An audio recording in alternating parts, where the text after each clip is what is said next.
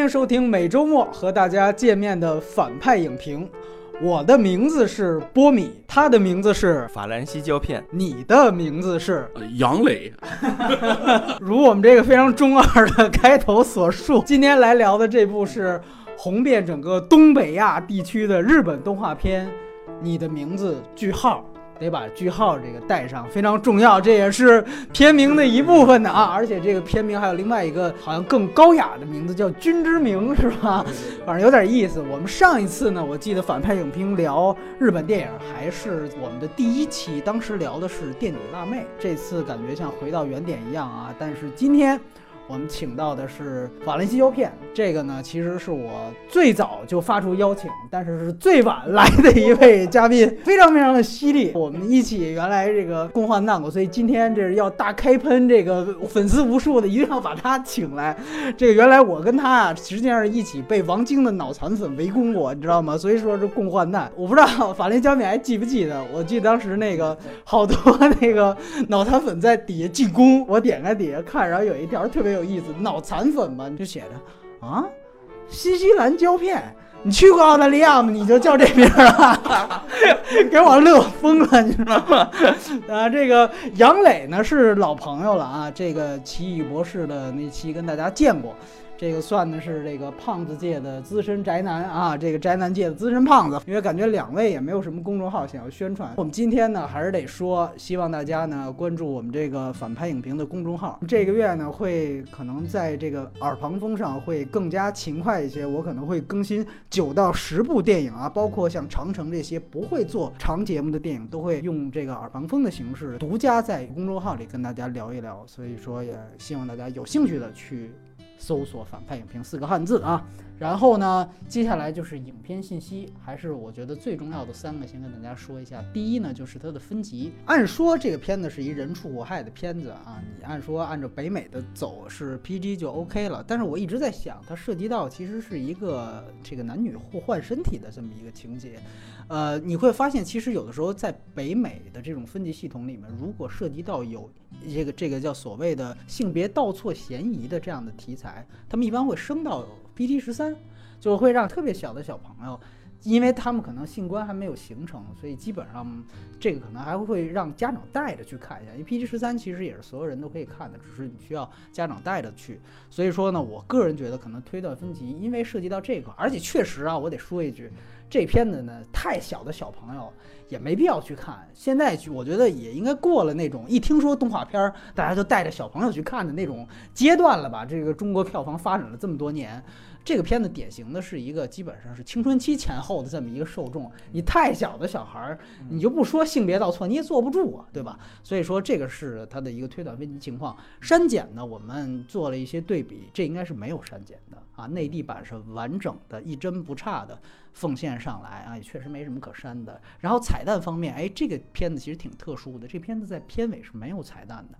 这个如果大家熟悉新海诚作品的话，其实不太常见，因为大部分新海诚作品其实最后走完大字幕都会有那么一段彩蛋。然后关于版本的话呢，这个片子当然是二 D 版，但是它可能分国语的这个译制版和它的这个日语的原声。那么译制版呢是由长春长影集团来译制的。啊，我估计两位也应该没有看过译制版吧，对吧？所以我觉得基本上大家去啊看原声就好。呃，这个原声呢，当然这个待会儿我们会介绍一下声优情况。首先还是国别，它当然是日本，它的出品方是日本曾经最大最牛逼的一家公司。东宝株式会社啊，这个当然现在也还算是最大的之一。那它的编剧跟导演就是我们待会儿会重点聊的新海诚。配音阵容呢其实特别多，但是呢我这里面捡两个重点说，一个呢就是大家最熟悉的女神长泽雅美，在这里面呢是配这个前辈。就是这个男主角打工的这家餐厅的这个前辈，他们俩可能还有一段感情，感觉这个人设其实有点像长泽雅美在那个《那阿那阿神去村》里边，我老想到那个人设其实有点贴，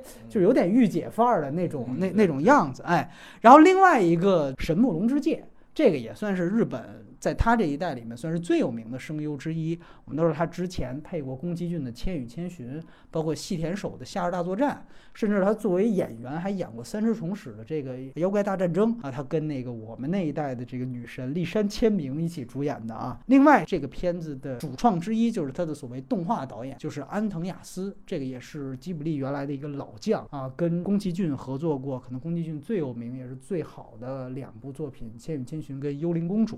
此外呢，还和金敏合作过《红辣椒》和《东京教父》，啊，之前其实他跟新海诚已经合作过了，合作的是《追逐繁星的孩子》。还有另外一个特别有意思的是，这个片子的片尾字幕，如果大家注意到的话，它特别明谢的第一位是日本的另外一位真人导演岩井俊二。那这个片子呢，首映日在日本其实呢是暑期档就上了。是八月二十六号就已经首映，但是在中国是十二月二号，也就是我们做节目之前没几天才刚刚的在内地登陆。这片子的成本非常有意思，它的成本是八亿日元，按照现在的汇率，此时此刻二零一六年底大概约合四千八百万人民币，其实算是比较贵的一部。当然了，要相比它的票房，那是大赚。在日本呢，到目前为止，本周。啊，还没到二零一七年，所以呢，已经有一百九十六亿日元，那这个将近是十二亿人民币。那么这个是什么概念？它在日本的整个的影史当中，无论是进口片还是日本的本土片，现在在本周过后，应该可能会超过宫崎骏原来的作品《哈尔的移动城堡》，成为日本影史的第五名。那这里也顺便说一下前四名大大概是一个什么概念？那我们都知道，日本最高的影史最高的当然是《千与千寻》，宫崎的《千与千寻》曾经拿到过三百零八亿日元的票房，当时大概可能折合人民币要二十亿还要多，因为那个时候的人民币跟日元的汇率比现在可能还要更更夸张一些。那随后第二名呢是《泰坦尼克号》的九八年的首版，啊。这个是排在第二，然后第三呢是《冰雪奇缘》，是一部迪士尼的动画片。第四名是《哈利波特一魔法石》，那第五名原来是《哈尔移动城堡》，现在就变成了《你的名字》。你可以看到前五名里面有三部都是动画片，所以这个也是日本基本上现在一个电影的一个分布状况。那内地的成绩虽然跟日本本土应该比不了，但是也非常强。啊，这个我们录的这一天其实是上映的第三天上午，那前两天基本是两天两亿的节奏。目前呢，可能到我们说话的这个上午，应该有两点四亿左右了已经。呃，估计最后的这个总票房超越日本本土是有点难，是吧？这个十二亿可能够呛，但是我觉得超过卖五亿的这个《哆啦 A 梦伴我同行》。成为目前的这个日本电影在内地的票房冠军，应该是没有什么悬念，是吧？这个应该是之前的最高的这个日本电影在在中国的这个这个票房记录，然后超越《大鱼海棠》，成为这个所谓的二 D 动画的这个最高，应该也没有什么悬念。那个大概是六亿多，对吧？我觉得应该也不太难。啊，当然你要说是不是能超越《大圣归来》，甚至是《功夫熊猫三》，这可能就就就得看他后来的命，因为我们都知道十二月主要是这个档期太拥挤了。哎，没错，如狼似虎。大概呢，这个影片信息就是这样。我们进入到打分环节啊，那我来点名吧。我们其实有一个哎特点，就是新嘉宾先来，算是这个哎这个沙威棒的这个作用得起到。对对对对，这个 对对对投名状。让这个胶片君来先谈一谈。从我的私人的观影上呢，我打的是七分。哦，嗯，我觉得是从新海诚的个人的创作的维度的来说，跟之前比，从制作啊，还有那个创作的一个宏观的观念上，有很大的进步。然后在整体节奏上也跟之前，包括人物的这个成长，就是他在整个环境当中的成长，跟以前相比也是有非常大的进步。包括一些情绪上的东西，呃，也不再那么完全的自己跟自己说悄悄话了。所以从他的维度上讲，跟他以前的几部相比的话，我觉得是进步很大。嗯，我说一件事儿，我直到看首映的那一天之前，我对这个电影的任何信息完全屏蔽了，甚至是就是做到。电影院里面的时候，我旁边的我一时光网的一个朋友才跟我说啊，你什么都剧情都不知道吗？我说不知道啊。那互换身体你也不知道吗？啊，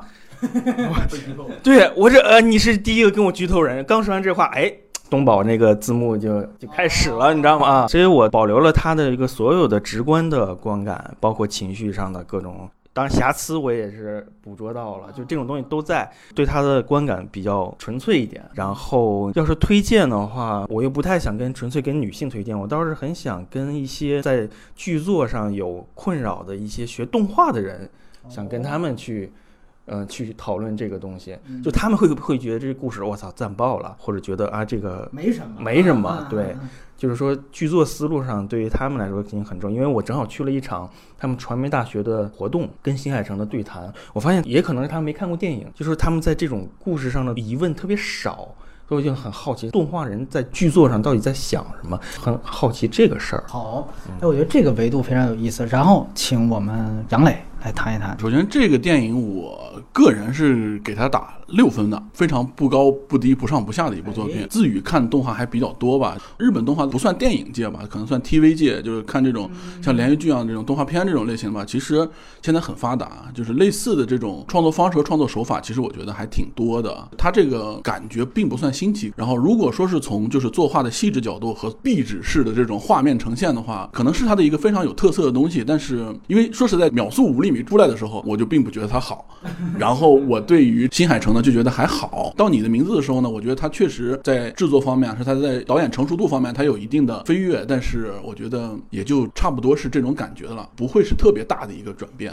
推荐的话，因为如果从情感上来说的话，我就觉得就是凡是这种。处于青春期，或者是你长大了之后，人心里还是处于青春期的这种状态的人，会更愿意去看这个电影吧？把我话抢了啊！因为波米找我来的时候，然后我就想，我说靠，我们找三个直男，然后那个可能还已经过了青春期这种感觉的人在聊这个电影，我说我们是不是在情感上可能没法跟人产生共鸣啊？我是这种想法。主要我是不认识能产生共鸣的人了，你知道吗？都认识的是一帮喷子，是吧？属于好吧？那我的分数感觉又像要和稀泥的感觉，我打六点五分，那正好在你们俩之间。新海诚呢，他的所有长片我都看了，然后短片我也看了几个。我宫崎骏我都没 所有长片都看了，我在他这本儿下挺大。但是我觉得是这样，得对所有可能对整个日本漫画没有任何了解的朋友说一句，就是可能你进入这个片子还是得有一点，就是主要看你能不能认定这种，说白了就是中学生救世界的这种中二设定。我呢看了七八部。所以呢，基本上慢慢的就是说服自己，先把这个设定放一边儿，不算不说习惯了，就说我们先把这个设定抛开不谈，要不然的话这片子没法往下看。所以在这个情况下呢，我再去看你的名字还好。我跟胶片其实是一样，甚至我比他更纯粹。就他是在东宝出来的时候被剧透了，我是从来没被剧透。你之前是参加他的活动，他我知道他来，但是我一个这种文章啊报道都没点进去看采访。而且我们都知道，其实这个片子到现在票房这么好了，也可以说他之前出了一个特别糟糕的版本泄露的一个事件。当时我下了。我想了半天，因为我知道新海诚之前作品就是说《壁纸狂魔》这种，就你就是漂亮，这个画面美，你这个版本这么差，说句实话，我是不忍心看的。不是看剧作的东西，你这再要再看这么糟糕的版本，确实是对这个导演不公平。所以我下了之后也没有看，所以呢，一直是到。啊，这个电影院上映，我自己买票去啊。到了那一刹那，我才知道这些所有的设定。那在这样的一个前提下呢，这个确实算是新海诚里面啊，开始已经有一个完整故事了。然后呢，讲的也算是比较通顺、连贯、明白了。这于他自己是一一大进步。但是如果这个片子放到整个日本动画的这个维度去看，因为毕竟票房已经到了这个维度，刚才介绍过前五了嘛，那。在这个维度下，他无论是立意、人设还是世界观，甚至和前辈导演的那些代表作，我觉得都有太大的差距。这个我们可以在蔓延环节，如果有兴趣可以去聊一聊。那么如果这么看，六点五，我觉得这个分数放到影史维度，那不算低，甚至都有点高了。我觉得啊，我也是推荐给所有。刚才其实他把我话抢了，这算是心理、生理年龄都还在。中学生的这样的一个年龄段的朋友，或者说我们更广泛一点的说，推荐给所有的学生党。那我这里面真的没有讽刺啊，说好像只有他们才不是，这个真的是我觉得他们就是这个片子的受众群体，这个推荐是真心的。所以这个是我们三个人的打分和推荐。那接下来呢是要进入到我们有剧透的这个节目流程环节。那这期我们还是分亮点和不足这两方面来聊这个片子。最后会有一个外延的环节，这个里面我们可能会谈及这样几个内容。一个呢是说新海诚现在成了国民导演了，或者说他的作品成了这样的一个高度了，那么他。究竟在日本动画的这个维度，他的这个人地位到了什么程度啊？或者说以后能到什么程度？那这里就其实是不免就会牵扯到跟其他的日本动画导演来对比。那另外呢，当然就是谈谈他之前的作品啊，大家可以聊聊最喜欢的新海诚作品，可是觉得他最失败的作品都是哪些？接下来呢，我们就进入到具体的流程。我之前就已经想好了，第一回合我们别都说缺点，也别都说优点。这样，我们看的是谁分儿最低，谁先说不足。因为分儿最低的那肯定意见最大，他先说不足。另外两个人先说亮点。刚才我一看分儿最低的是杨磊，我们这样两个亮点加一个不足。胶片君，你来先谈谈这个片子的亮点。哎呀，先说亮点，就平常吐槽找不出来。呃，亮点的话，我觉得就是它的格局跟呃以往相比，就是。嗯，能跟人产生关联了，能跟我产生关联了。我在看的时候啊，我以往看他的东西，我我进入不了他的人物体系里面，啊，就是他说的那些絮絮叨叨的东西，就是我觉得就是自己跟自己说悄悄话，就这么简单。嗯，但是这一次呢，就是说他呃在试尝试跟人通话，嗯，就是就是，而且他的这个叙事，他产生了一个叙事的一个逻辑，对吧？产生了，然后人物并且还有成长，哎。就是就是这种东西，它而且它有一个循序渐进过程。咱不说这过程完成度有多高，但它它产生了。嗯。然后我在观观看的途中，我是嗯会被带入了，啊，就像嗯哭哭哭到没有，就是 没有没有任何感人的地方。就是我说着说着，它又变成吐槽了，因为啊，那还是尽量先说亮点。对对对，亮点，我不知道该怎么形容这件事。就是有的时候它的亮点也是它的槽点。就是他站在那个废墟上，然后那个情感快快不快不顶的时候，已经做不出来的时候，那好听的歌就来了。哎，但是这也是个槽点，嗯，对不对？就是说你你你是拿这个东西往上顶的，对吧？你这个情绪，哇，我想不起你的名字了，怎么也记不起来了，怎么办呢？我靠，歌就来了。咔就往上一顶，就是像《海洋奇缘》挺像。对，对，《海洋奇缘》那歌就太烂了，我觉得这没没没办法啊。这这还是不错，这这歌还是哎歌还不错。终于找着一个亮点。对对对对，这是一个 这是一个小的东西，就是他我我在他以前当中我记不住他对音乐任何特别恰到好处的使用的方法，我印象记忆特别模糊对他以前的这些东西，但这个就特别的。大众化、流行化的做法，某种层面上，他让所谓的加引号的，他让自己平庸下来了，反而提升了。我觉得是有这么一种感觉在，这是他的一个进步。所以我会觉得，在观看途中，我我对他的门槛少了，我就进入了，这反正是件好事儿。还有，我挺喜欢这种宏大格局的，虽然我不敢肯定他是真的想借鉴这个大众情绪嘛，就灾后的情绪，我不敢肯定他是不是真的想说不好听点是利用，说好听点他也有这种情绪，就是啊，他也想表达，对对对，大的这个地震之后的情绪，他之前没有任何的这种倾向的，你看他之前所有作品都没有这个倾向的。就是说，我要我我我要让所有人都能感受到我的这么一个，我讲的是一个很个人的爱情故事，但是我让让所有人从这个爱情故事找到你的一个情感的一个交叉口的那个点。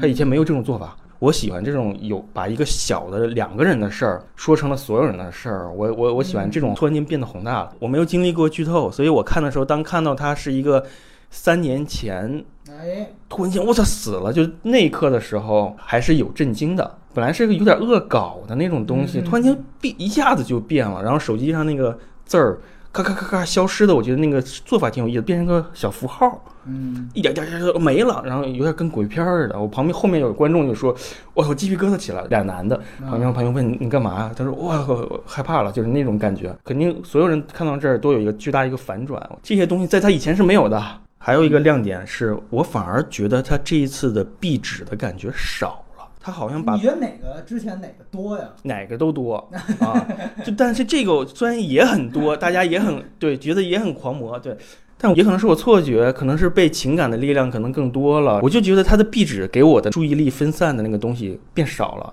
我原先就一直在关注壁纸，我操，下一张你还有什么更屌的画？我操，又出现了，而且壁纸那个写背景的写实化东西，好像比原先好像更弱了。反正它可能没有弱，但是给我的感觉是这样。我觉得这个是它的，就对我而言是个亮点。好，行，这个说的算比较全面，但是也有点这个硬找啊一亮点的意思啊。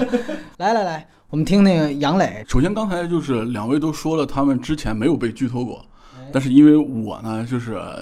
因为接触的可能比较早，就第一我是被剧透了，然后第二呢，我看过盗版，呃，对，都被都，你你你们俩是不能这样。我觉得如果这片儿不在国内上映，你们可不是这态度。然后第三呢，是我可能平时看的多一点，所以呢，我觉得中学生救世界这个感觉东西啊，这个东西不新鲜。在很长一段时间里呢，其实日本动画整个它都非常的已经校园化了。就是为什么我们现在很了解“中二”这个词呢？其实就是就是中学二年级嘛，对。其实呢，就是日本这个文化已经现在非常校园化了，就是它的所有的从 TV 动画开始，所有的一切的都是倾向于是以学生党为主，它基本上所有的故事的原型都是在校园发生的。就然后在校园发生的话，就是无外乎有那么几种，就比如说社团活动。可能会有一些就是类似的，就比如说 TV 动画的话，可能会有一些什么轻音少女啊，就是偏这种社团活动类型的，就跟我们以前看足球小将、灌篮高手是一样的啊。那可能还有一些呢，呃，就是偏那个言情啊类型的，但是这种就是可能比较不是那么大众化的。它要怎么大众化呢？其实它大部分的校园动画，它都会涉及到一些科幻，都会涉及到一些空想，都会涉及到一些就是像魔法这种领域的。就比如说你是一个学校的学生，然后但是你其实你身边的所有学生，有的人是外星人，有的人是时空穿越者，有的人是机器人。就我上大学的时候最火的一个 TV 动画叫《凉宫春日的忧伤》，就是凉宫，它整个这个里面的就是很早开始就有这种校园的话设定这种东西吧。就是它以校园平台，它能衍生出很多关于这种的设想，所以呢，中学生救世界这个啊，我就感觉就是他又是在这个层面上。在聊关于这个层面的故事，没有突破你。对对对对，就是你是校园平台，然后它的设设定基本上是两个两个世界，就是一个是校园，就是你现实生活，另外一个是另一层空间的那种东西。对，只不过在这个电影里面，它就是可能就普通的两个人的校园生活，然后可能是互换身体之后有一个时空交错的感觉。嗯，因为我个人啊，就是比较喜欢那个新田守。啊，所以呢，我对于像《时空穿越的少女》啊，包括像那个《夏日大作战》啊，我都是比较喜欢。其实说的不好听点，就是《夏日大作战》也是也是中二少年拯救世界。对。然后时那个《时空穿越的少女》也是就是两个时间点跳来跳去这种感觉。如果你和西田守比的话，我觉得它在这种剧作的扎实程度上啊，它在整个故事这个衔接上啊，我觉得没有西田守好。嗯，其他的呢，整个这个情感上面啊。就是如果你一旦进入了，就是我刚才说那种，就是以校园为题材，然后以整个这种两种世界的设定为这个设定的模判，你去看它的话，其实它在细节上面有很多是漏洞的，是 bug 的。然后我觉得这个等会儿看大家可能喷的时候就会发现，就比如说在那么现代化的一个社会，然后在那么的那么现代化的这么一个人身上，然后他第一次发现自己身体被互换之后，然后他并没有。在第一时间去追究这个原因，并没有在第一时间就就可能，如果我第一天被互换的话，我肯定会特别好奇，然后我整个会对我这个身身体这个互换的话追根溯源。他并没有在第一时间对这个进行一个解释，他就是开始就是很享受啊，每天做一些很多很多事情，然后到某一刻才发现我操不对劲儿啊，我就觉得这个有点逻辑对，跟正常人逻辑有点不一样。包括他整个就是彗星就是就就消失那个小镇，消失那群人。就是他之前一是如果有这个印象是发生过这个新闻嘛，然后第二个就是说为什么不能就是用很快的谷歌一下或者用手机搜一下，就是就能找到那个地方呢？他可能是故意设置了一些障碍，让整个这个剧情变得长了。但是其实我觉得这个有一点点不严谨吧。但是他电影中有一个非常讨巧的，他就是因为是互换了身体，所以记忆是不断在消失的啊。他用这个来就是减轻了对于这种就是可能有 bug、可能有不适的地方的一种一种设定吧。反正我核心还是就是我最刚开始说这个，因为我觉得这个故事不是那么的新鲜，就不是那么的吸引我啊。说白了就是说我还是不是特别喜欢新海诚。如如果聊细田守，我会特别兴奋。明白了，这就是一个黑粉啊，一个黑粉的表白啊。我先直接补充你一句，就是《穿越时空少女》我也看过。平心而论呢，如果亮万成分数，我会觉得你的名字比那个好。聊回这个，我说的也是亮点，这么几个。一个呢，确实刚才其实提到的，就是新海诚在故事层面确实有一个很很大的提升。这个提升呢，当然不只说在他个人的维度，你真正说把它放到比如说内地院线来，那他的这个故事也讲的比大部分的国产产片要扎实。这个是真的，呃，杨磊的这个角度特别好，他其实是从日本的动漫文化切入去讲这个故事，去定义这个维度。我们不妨从真正电影的维度去看这个故事，它其实就是很简单的，它是一个纯爱主题之下，它带有一个科幻概念的这样的一个一个有一个悬疑线在里面。这个悬疑线其实是从开始一直保持到了最后，开始是。两个人互换身体，那为什么互换？这个实际上就是大家所有人的一个一个兴趣。那么这个兴趣一直保持到后来哦，发现解释了为什么互换之后还不够，那后面还会有更多的悬疑出现。这个悬疑东西是一步一步升级的。这个其实是典型的一个非常明确的一个类型片的套路。这个套路其实它真的是从头到尾的就给它延延续到最后。而且呢，我觉得最好的一点呢，就是说它每到一段时间，它解释一部分，让观众好像觉得。自己明白了点什么，给观众了点什么，观众才愿意继续往下去走。这个我觉得他的这个节奏的拿捏是挺重要的，这是他的一个优势。我没想到新海诚能够做到这个程度。比如说，这个影片大概到中段的时候，告诉大家这个哦，原来不仅两个人的空间不一样。原来时间也不一样，隔三年呢。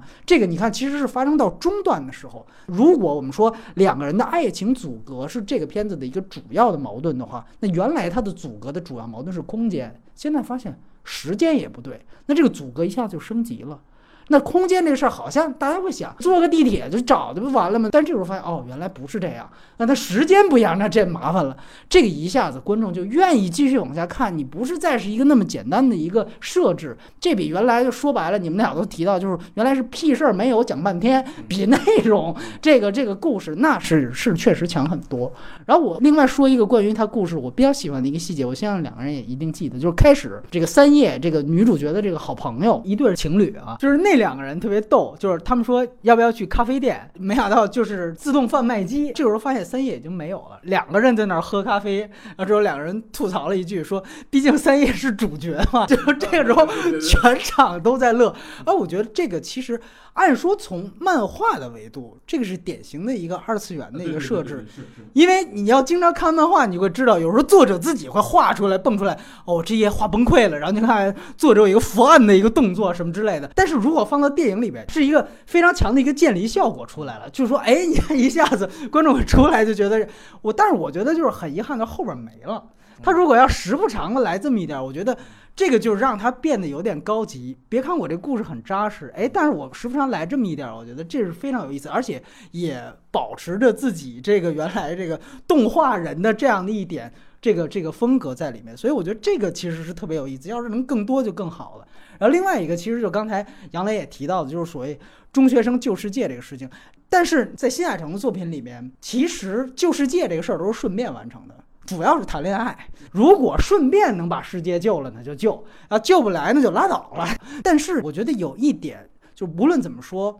就是新海诚这些东西，你看起来在中二，但其实它的本质的内核是没有杂质的。我觉得这个其实是特别好的。它是其实非常干净的，就是你说真是纯爱，你说它真是壁纸也好，它真的就这么简单。这个我觉得是最主要。这是为什么我刚才我说我推荐给学生党，我是真的发自内心，我不是讽刺的原因就是在这儿。我真的非常遗憾，我自己在中学的时候没遇上新海诚。我在我中学的时候，班里的人都在看郭敬明，你知道吗？我觉得这个其实最大的问题。我觉得别看郭敬明现在好像也是他的受众就是中小学生，就是青春期左右。但其实你仔细想，郭敬明的东西的内核是很脏的。就郭敬明其实是一个特别崇尚人性恶的人，你不觉得吗？就他的所有，比如他也讲恋爱，他讲恋爱的背后永远是欺骗、背叛、劈腿，什么这个这个撕逼，对吧？就是他的这个整个的小说的构架，就是这个人原来是什么一个妓女，什么一个绿茶婊。跟新海诚这两个人的成长的哎，对这这个完全不一样的一个成长环境，导致出他们，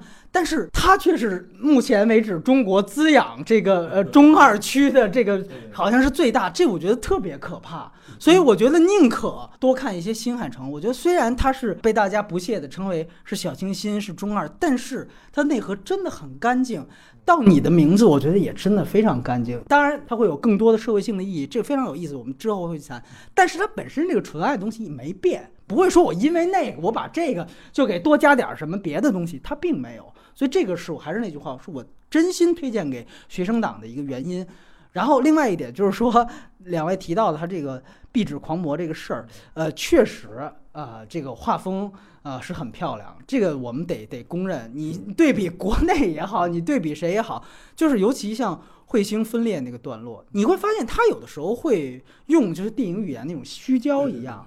这个东西其实是非常非常迷人的，你在一个大银幕上去看，所以看盗版非常不对啊，在大银幕上去看，这个真的是是是壁纸的效果。然后呢，你会发现其实另外一个特点就是新海诚的所有作品，它很注重物理打光，它会模拟物理打光。这个其实我觉得，它基本上它的所有场景我注意过，它没有失真和超真的打光。像宫崎骏前辈那些就是更老的那一批的大师，他们有些其实不太在意这些。你就注意到，你比如说我随便说，就像龙猫，它有好几幕，其实你会发现那个主要人物。它是其实是非常亮的，在一个很暗的环境下非常亮，他们不太在意这些。当然，你也可以说，反正人家是大师了，但你可以说这就是他的风格什么的。但其实说句实话，就是这种呃很注重物理打光这种东西，我作为一个影迷，他其实是更强调出电影感的。这个我倒是没有太太注意太过是吧因为以前的时候也没有注意到，就是那个室内环境，因为他他有的时候时候有的时候在勾勒细节的时候，你会被那些马上吸引注意力他他确实是会，而且他有的时候会用这个东西去增强它的壁纸美感，就在于哪儿？比如说你会发现，因为它经常有铁道嘛，就会有那种道口霓虹灯和那种信号灯，它照到人身上，然后的那种那种斑斓、那种绚丽，这个东西我觉得是加强的。它这种物理打光，一来是真实，二来你会觉得 OK，它美的有理由吧？说白了，所以我觉得这个其实是。它的一个挺挺大的一个特点，起码跟他之前的那些人不一样。另外，我觉得就是这一次他在电影语法上真的注意很多。这个我觉得，因为原来啊，我觉得他有些东西是可以成为风格的，我们可以待会儿谈。但是有一些东西，他原来的一些比，比如说他可以成为风格的是什么呢？呃，我我姑且给他洗个白，就比如说他经常是一个场景、一件事儿说到一半儿，突然一下子接空镜头特写。就你比如说，一个男孩对一个女孩刚说了一句话，按说要要接这个女孩的回答或者反应，他不是，他啪一下接到外面一个蜻蜓点水的声音，这个是日本动日本动画特别都有喜欢用对对百分之八十一般都是什么？是雨滴，然后这个树叶、昆虫、繁星，就是这种，这个这我觉得没问题，这我觉得一点问题都没有。但是我觉得有一些新海诚东西，一看其实是电影语法的缺失，或者他可能不太注重电影语法造成的。啊、这个我还是得跟粉丝说一下，我们这还得分开看，不能说什么东西都都都都洗个白。这不有些东西不能拿无知当个性。我也是当导演进步啊，我才说他以前的问题，比如《炎炎之庭》，它里面跳轴真的是跳得快把我跳崩溃了，你知道吗？有一幕我记得特别清楚，因为那个实际上是师生恋嘛，就讲他们俩在一个凉亭里边就是相遇。就有一幕就是什么呀？呃，好像他们俩第二次见面，我记得特别清楚，就是先开始是照这个老师，就是这个女主角打着一个伞，在画面左侧向右侧看，这是一个中景镜头。然后下一幕一接就是一个全景镜头，凉亭在右边，然后呢，里面有两个人是男主角跟女主角，因为他画特别小，你也看不清脸。你要是没有这个说仔细的去去代入感，这个这个镜头衔接一下子就误以为是前面女主角看见男主角跟另外一个女孩在凉亭里面。只有这么做反应才能这么接，把景别和景和这个位置是这么接换，但其实不是。后来啪一衔接，发现哦，原来就是他们俩在凉亭里边，没有那第三个人。你一下子就觉得这个其实就是典型的跳轴导致的出现的剪辑错误，容易给观众一个非常大的一个混淆和误会，这个我觉得不是他的风格，这个就是你没有受过太系统的这个电影的这个语言的训练，所以才会造成的这种情况。呃，说句实话，呃，为什么说以前很多人就是说觉得他是不上道，其实就是因为这种东西特别多，每一张静态。都像壁纸，但是连起来就惨不忍睹了。你的剪辑手法其实是不太行的，语法和调度是一塌糊涂。这里说一句，我个人觉得啊，据我有限的看的这日本动画里，我觉得金敏是所有日本的动画导演里面电影语法最纯熟的。我觉得他是最最纯熟的，就是他是以影迷的眼光来看，就不说什么画画面、脑洞、想象力，我们不说那些，不比那些，就光说技法。你去拿它跟呃，就新海诚之前的片子比，高下立判，真的是高下立判。就是金敏，就是纯粹的，他其实是一个影迷。我们都知道，他不是有那个《造梦机器》剧组一百部推荐的那个片单嘛？但后来都不止一百部了。那个就是全都，其实全都是真人电影。你就看他他选的那些真人电影的眼光，你就知道他其实是一个电影导演。这个其实很多这种日本的画师所缺少的，所以这为什么是金敏能够受到不仅是说二次元的爱戴，那么多影迷也爱他的原因，他真的是一个电影导演。但是呢，啊，我们说新海诚原来有那么多的这个电影基本语法的问题，呃，从你的名字来看，我觉得总体上它作为电影看还算正常。起码没有那种 跳轴的剪辑错误再出现了，呃，当然了，呃，就有一个小小的槽点，跟呃胶片君一样，又不得不出来了，就是这种一言不合又三百六十度环拍人物，然后咔一拉起来就开始唱，就这，对，这个这个衔接 MV 的毛病，这个还没有改啊，可能要要希望他以后故事可能再强一点，就不太。另外一个，我觉得就是他，呃，原来有一个大的毛病，就是他这个多组。旁白依赖症，嗯，对，这次减轻了一些，我觉得减轻了相当多。原来的作品真的是，就这个旁白的混乱程度达到了一种，而且我觉得就是你典型看原来的这个他的作品，就是离开旁白，他的故事就是一塌糊涂。他不能，他不能离开旁白了，就这个是他他已经依赖这个东西，而我们又知道从电影的角度去看，旁白是最低级的一种叙事方法。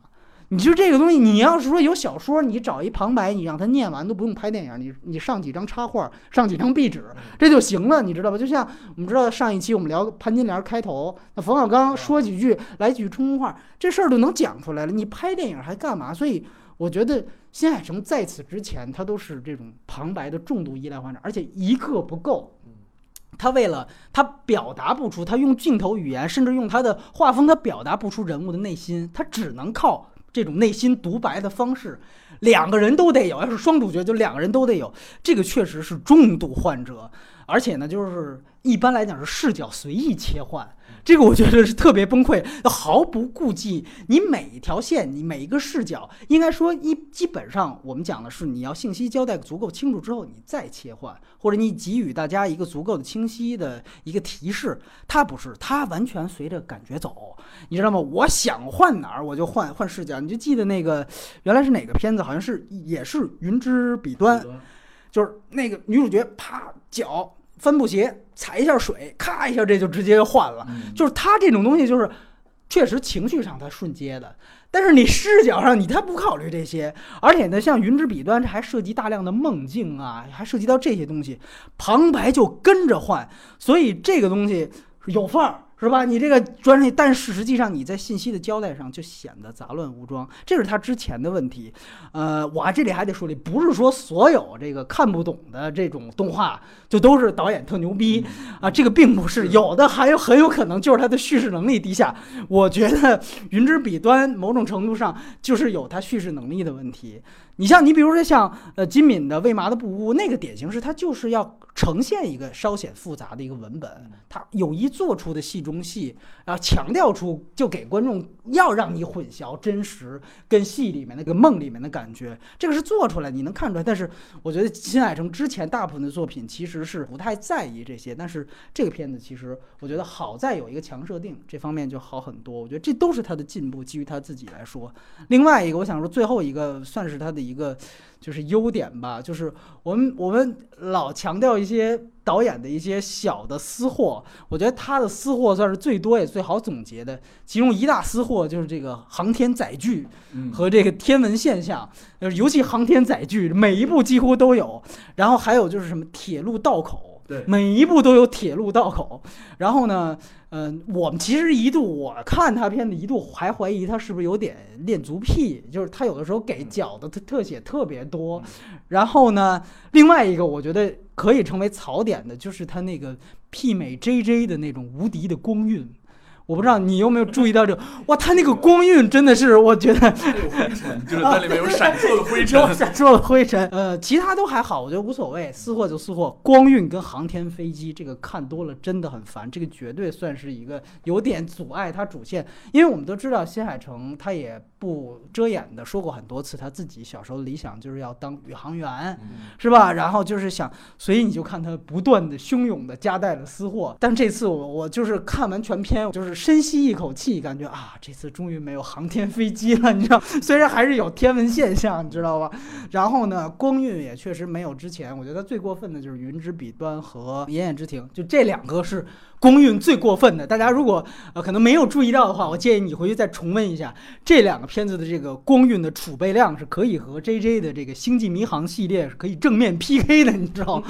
我真的是看到我疯了。所以说，我觉得是胶片君总结的那个亮点的原因，由于它降下门槛了，所以私货就没有那么我觉得它还有很多其他的气质突然间出现，就比方说嗯他在那个那个洞里面的那个穿越的时候，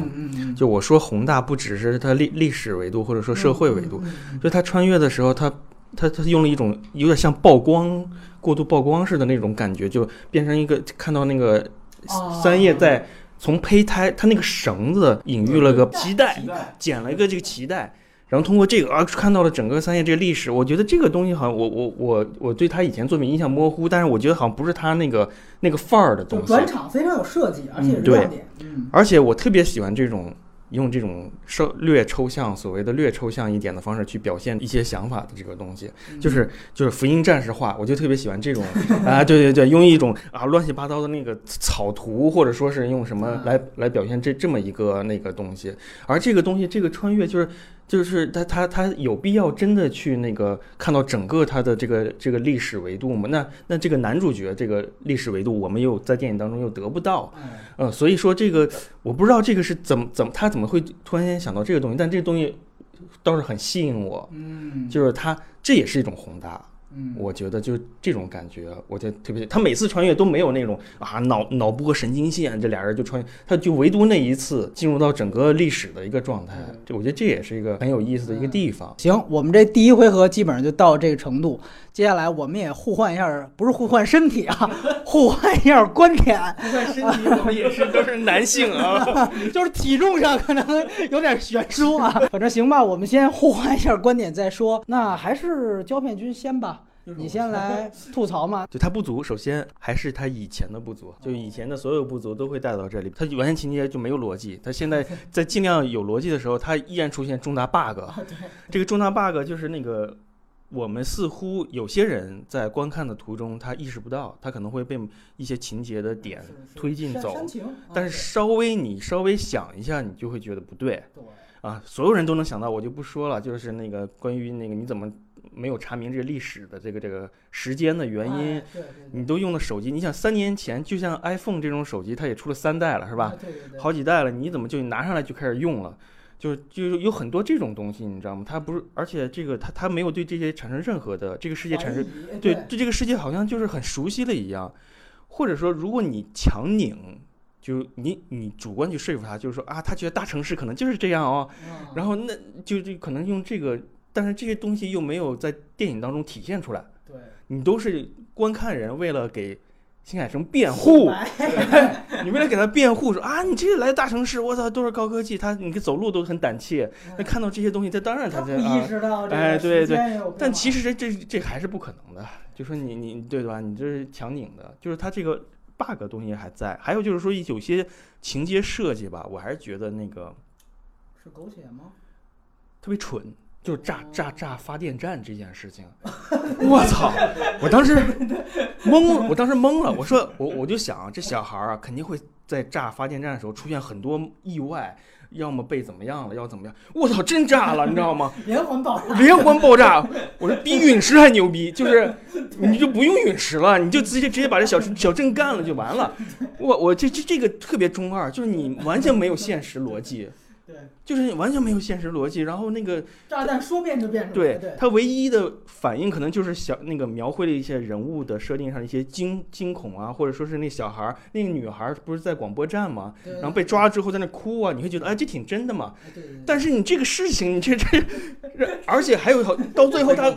到最后他已经中二不下去，想象不出来怎么解决这个问题了。我摔了一个跟头，地上滚了八百圈之后，我愤怒的走到父亲面前，事情解决了。我靠，这这个个这个没有解决，他直接就切了。对他想不出来到底怎么办能让大家就是离开这儿，这个逻辑对他推动不了，就是他还是那个对对对于这个这这个现实生活的体验，我不知道就是说嗯，大家都说他是富二代或者怎么样，就是说他的成长当中对这个现实的那个，你有没有真的是去这个乡乡下去考察一下他的这这个东西？你想一个合理的方式，让大家怎么去。怎么去那个我我我，而且他这里面对民众的那个那个态度也是很奇怪，他不想让民众有态度一样，呃对对对，就是他当着啊，大家赶快跑啊，赶快跑啊，这就大家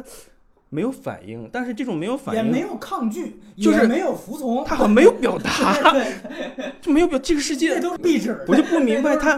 他是不不敢去想想象这个民众，因为他一旦去想象民众惶恐什么的，这是不是增加一些什么别的东西？对，对对，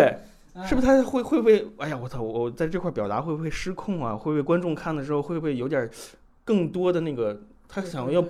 他不想要那么多的观众有那么多的反应，所以这就很矛盾，你知道吗？就是这是这是非常不完整的一个高潮，非常关键的高潮的段落，它创造了很多不完整。嗯，就这个让让我还是那个就是那个扣了好几分的那个，嗯很大的一个问题这也是他以前从来没有想让自己逻辑化的带来的后果。你当疯狂追追求逻辑化到顶点的时候，最最逻辑的那一时刻，你没了，你含糊过去了，你你愤怒的走到父亲面前，然后一拍板儿，然后这事儿就解决了。这这这个我完全是说服不了我对，对对。对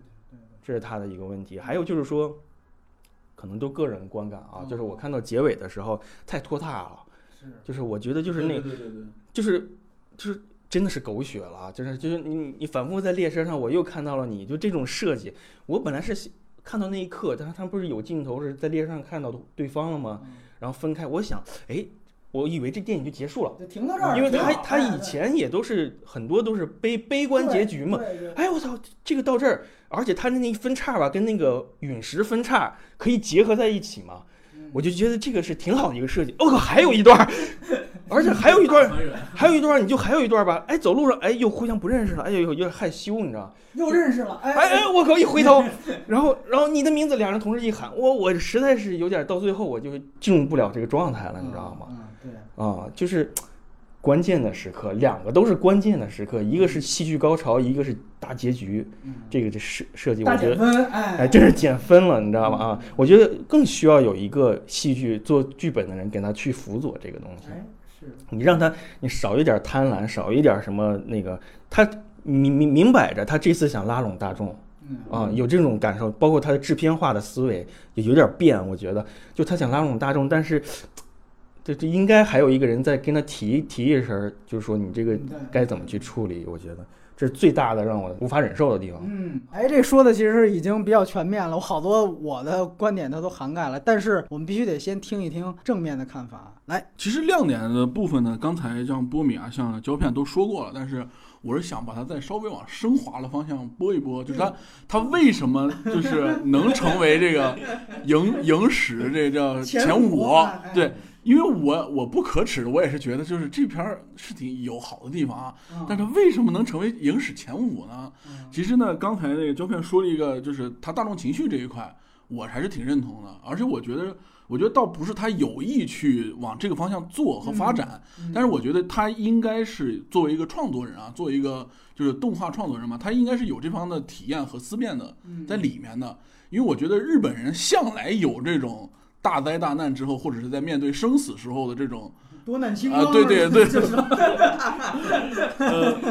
就他对他对死，他对什么生死啊、死亡理解，这不举与刀嘛，什么这樱花啊，对对，他对这个理解还是包括他里面这次就是女主这个身份，她叫她是一个叫神社里面的像一个女巫一样的这么一个东西，就他对这方面的，其实日本文化方面的话，对这个是有反应的、反射的啊。然后我觉得从这个角度来理解的话，包括整个他日本就是社会，可能前一段时间有灾难啊，是这样的。他我觉得他这个吧，他是这种大的这种世界观的架构啊，是他的一个好的地方。而且我觉得是他创作人就是他思辨的东西。就尽管他还是围绕着像狗血剧一样，最后一定要是回到爱情这个主题，但是其实呢，他整个已经开始，他就想法在他的这个河的周围开始包不一样的东西了。啊，我觉得这个是蛮好的。另外一个呢，就是博米刚才说的，就是关于电影化这块的认可，我觉得是非常认可的。因为我除了看盗版之外，我还看了一遍影院版。就是我在看第二版的时候，我是对这个电影化的就是东西吧，我觉得捕捉到更多。因为我就不知道大家记不记得，从第一个镜头开始，其实他在有意的就强调他在镜头语言上的运用。因为他第一个画，他他上来以后，第一个情节他是换过身体之后的，啊，对，对，然后等他开个门拉了门之后，他上学那段其实是叶那个三叶自己的那个故事了。就他，我的第二段第二遍看的时候呢，我是觉得就是就看见就是说他每次开门拉门这种转场，他把这个都考虑进去了。就是说两个世界的关联性，两个世界从画面上怎么就不会再出现像那种呃，就刚才说的月轴这种感觉的东西了。他把这个给想进去之后，我觉得整个对他的这个嗯想法和包装是有关系的。另外，我觉得他为什么整个能够，我个人觉得就是他就是影史前前日本影史前五这个概念是怎么出来呢？我觉得他是把整个日本动画的这种呃，算是第二次向全世界输出的他这种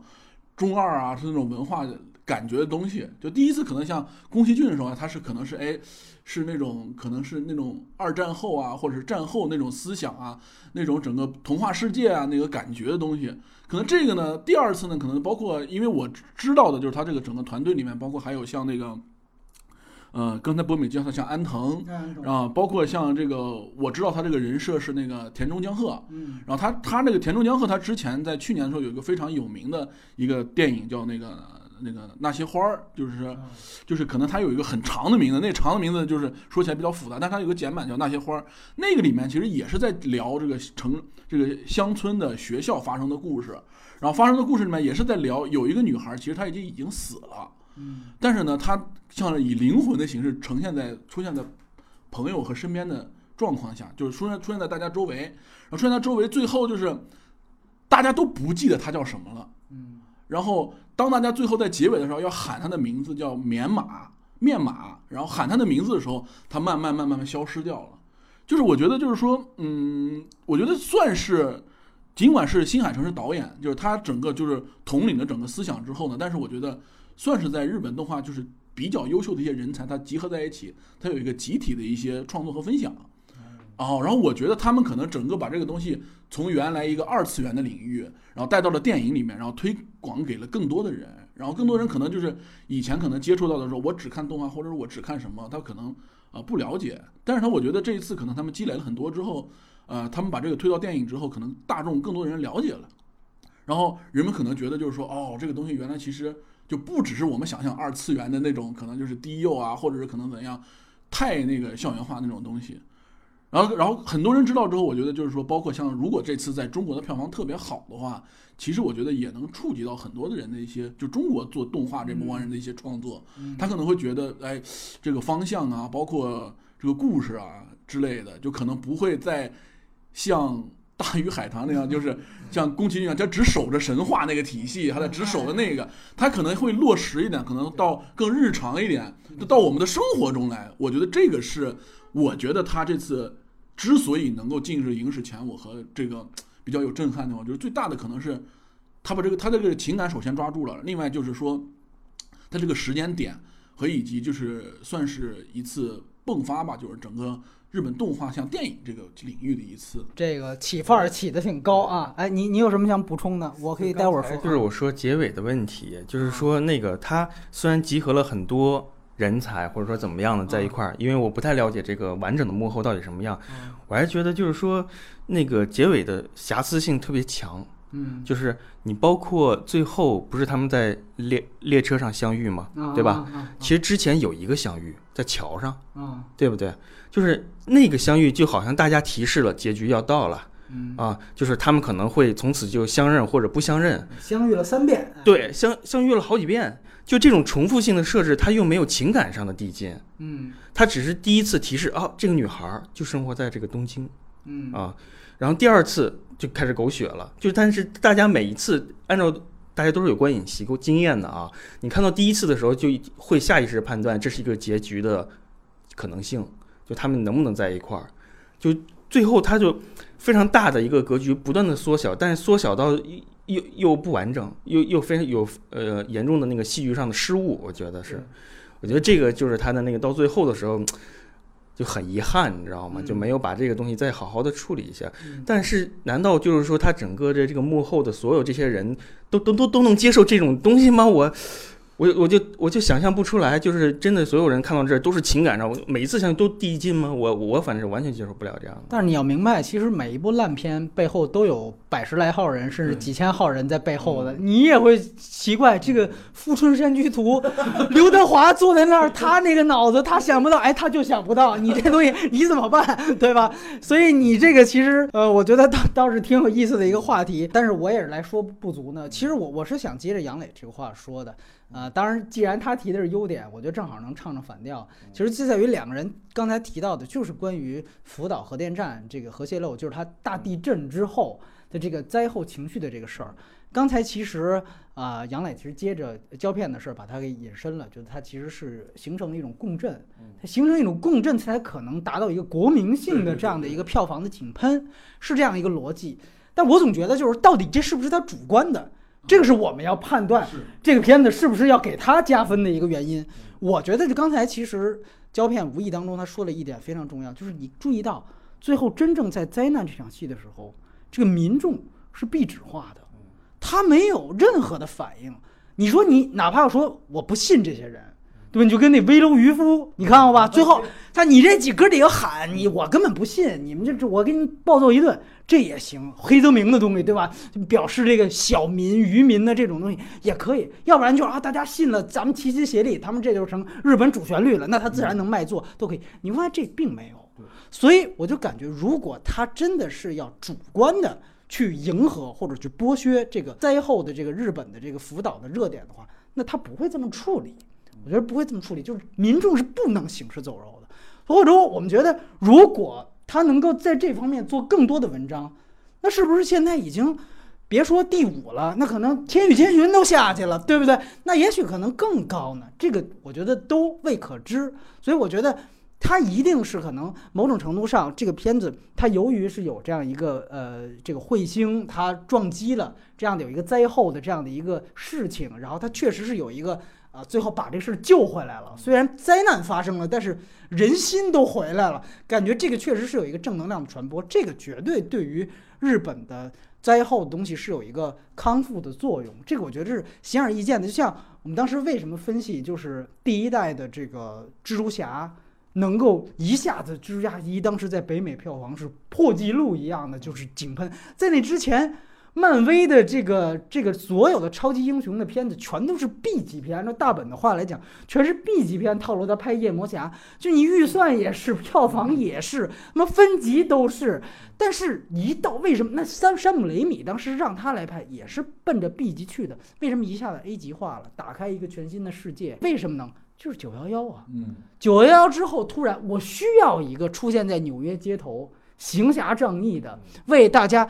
把这个正能量搬回来的，你那个时候你要出一个绿巨人，什么都不对，你就得要平民的、街头的这样的一个住宅。但是你问山姆雷米，哎，你是这个九幺幺，你做了一套心理的，我觉得可能他他真的他没这脑子，我觉得没这脑子。所以我觉得这个是一个主观客观的，我觉得我们也不用说非得非此即彼，对，那。接过来说，他的这个片子里其他不足，我觉得确实是刚才胶片说的，我只是把它给细化的一些。就一个就是，我觉得都是确实是他老毛病。老毛病一一大问题就是虎头蛇尾，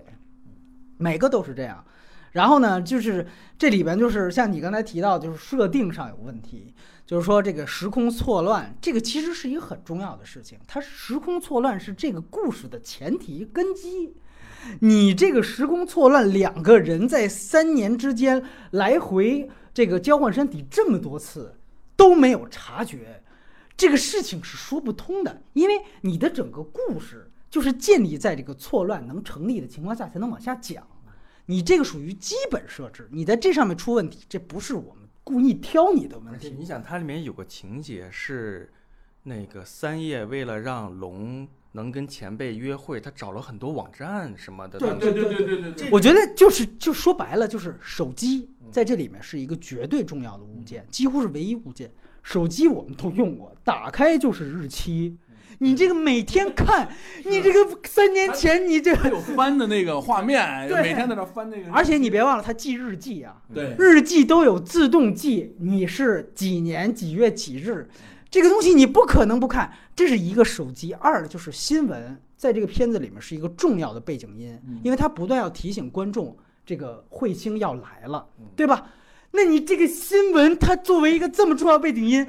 你这个时间你听不到吗？你这个，所以它不可能的。你这个你怎么洗白，你都绕不过。就是刚才胶片说，它整个在高潮和在结尾的这个就是模糊化处理啊，就是像刚才波米说的，就他整个互换身体一开始那段话，他也是模糊化处理了。就是他每个人，他就是用快切的方式，每个人每天可能经历一些事儿啊，干了什么啊之类的，他就直接切掉了。蒙太奇，哎，对，蒙太奇，对。但是呢，就是说，就是你想啊，就我换了身体之后，我一天能有很长的时间在思考这个事儿，我不可能只是就是啊帮你交个女朋友，或者帮你勾搭一些前辈，这剩下的时间你就不，你就哪怕你你就过了那么长时间，你就没有突然反应过来说，操，这不对呀？这个就是典型的，就是因为时间差这个事儿。对于观众来说，一个小时之后才能让观众知道呢，所以他就顺拐着觉得这俩人，咱们也就到那个时间两个人才知道，就这个就是典型的，就是编剧的一个顺拐的毛病。然后另外一个就是，也是刚才你们俩已经谈到，就是核心事件交代不清。就其实这个片子，就是看你从哪个维度看，我相信，呃，聊到现在，听到现在。可能很多这个二次元已经都已经都急了，你们就是故意挑毛病。但其实，你比如说我来看这个，我可能首先我看科幻小说、看科幻片特别多，我可能首先从这个维度去看，你这里面有一个很强的科幻设定，那你这里面其实说白了，你用的是一个科幻老梗——薛定谔的猫这个事儿啊，你用的是多了。有人说像呃彗星来了那一夜，其实我觉得从文本上啊，这个可能更像这个黑洞频率一些，就是呃，它只是亲情变爱情，然后呢，那个是救个体，这个变成救村庄，其实它跟黑洞频率其实是很像的。那你如果说是从一个科幻的类型片的角度去看，那你这些问题是必须要解答的。就刚才胶片提到这些问题。之前你的片子，比如秒速，你是本来就是纯爱，上来就起范儿，我就我就 MV，我不讲究细节。你像这个《炎夜之庭》，那都无所谓。你这个片子其实是前面有一个非常强的强科幻设定，而且你也叙述了这套规则，就是什么情况下换身体，怎么情况下停止了，哦，那边撞击了就停止了。你看它这个规则特别清楚，是吧？这个逻辑特别清楚，你也很遵循。那你我们自然就有必要的。带着你已经交代出来的这套规则往下看，结果发现我们带着这套思路往下捋这个情节，发现就出问题了。有些可能观众哭声狗，他就他就他就扛过去了，这事儿就过去了。但是这个很大的问题就是像你刚才提到的，就是全村人怎么救的？这是你全村人怎么救的？还有就是说他们在那个废墟那个圈儿的那个地方相遇这件事儿。两个人互相能看到对方了。我当时就想象不到他的，他是铺垫了前面黄昏的这样的一个个概念，但是你这个概念怎么就可以？它就是它这个概念其实是一个奇幻概念，就是说它源于一个，就它这个片子其实你也说的对，就是说你你看过他之前那个追逐繁星的孩子，他之前好像学古文的吧？嗯，他会用很多日本原来皇权国那些老的套路。你看这里面那个喝那个口诀酒啊什么的，那也是一个奇幻概念，就是它其实有怪力乱神的东西。加科幻的东西，你会发现它其实有两套体系支撑它的故事。其他你比如说西方这么这么干，早就被骂街了，你知道吗？他大家都觉得他很宽容了。你科幻不够，你这还有一个奇幻，你把这事说清楚去。像呃，胶片刚才吐槽这个，其实用奇幻就能解释。我前面说了黄昏这个事，因为原来他那个追逐繁星的孩子也是前面铺铺垫了，也是黑板写上一个啊，原来什么碰见他亡妻就怎么样，最后果然就实践了。就这个其实他有一套奇幻逻辑，我们姑且就算他过吧，对吧？但是你这个你这个全村人救的这事儿，你无论从奇幻还是从科幻。你哪方面你都没说，你上来就唱歌，呃，所以我觉得这个其实，我觉得分析原因呢，就是牵扯到呃新海诚另外一个老毛病，就是说他呢，你感觉就是刚才我们提到的，就是他的这个角色是属于要恋爱不要世界，是要恋爱不要世界，这个听起来特酷，爱美人不爱江山，对吧？我这世界观多牛逼什么的，没问题。但问题啊是什么？就是如果你这个要恋爱不要世界，你落实到创作者里，你老这么写，你就发现其实创作者是什么呢？就是要煽情不要逻辑，他原来就是这样。核心还是恋爱没错，要煽情呗。对对，所以说你会发现他的科幻设定，你如果看他之前，你其实更严重。你就像《新之声》，我不知道你们俩看过没有？哎呀，那个真的是就是 典型的，就是什么。啊，第一个长片是吗？啊不，其实不是长片，二十六分钟。我那个我觉得最夸张的就是。哥们儿都机甲了，各种光光年穿越，但是两个人呢，为了表达就是说相隔对 光年，然后发短信，那手机掏出来连彩屏都不是，你知道吗？就那种说他是异地恋狂魔是吗？异地恋狂魔没关系，手机用的还是古典版，你知道吗？就是说你的你的科幻设定已经是他还是二零四六年，我记得特别清楚，你知道吗？还是二零四六，你这二零四六掏出手机这种级别，哎呀，你就你就不忍吐槽的感觉。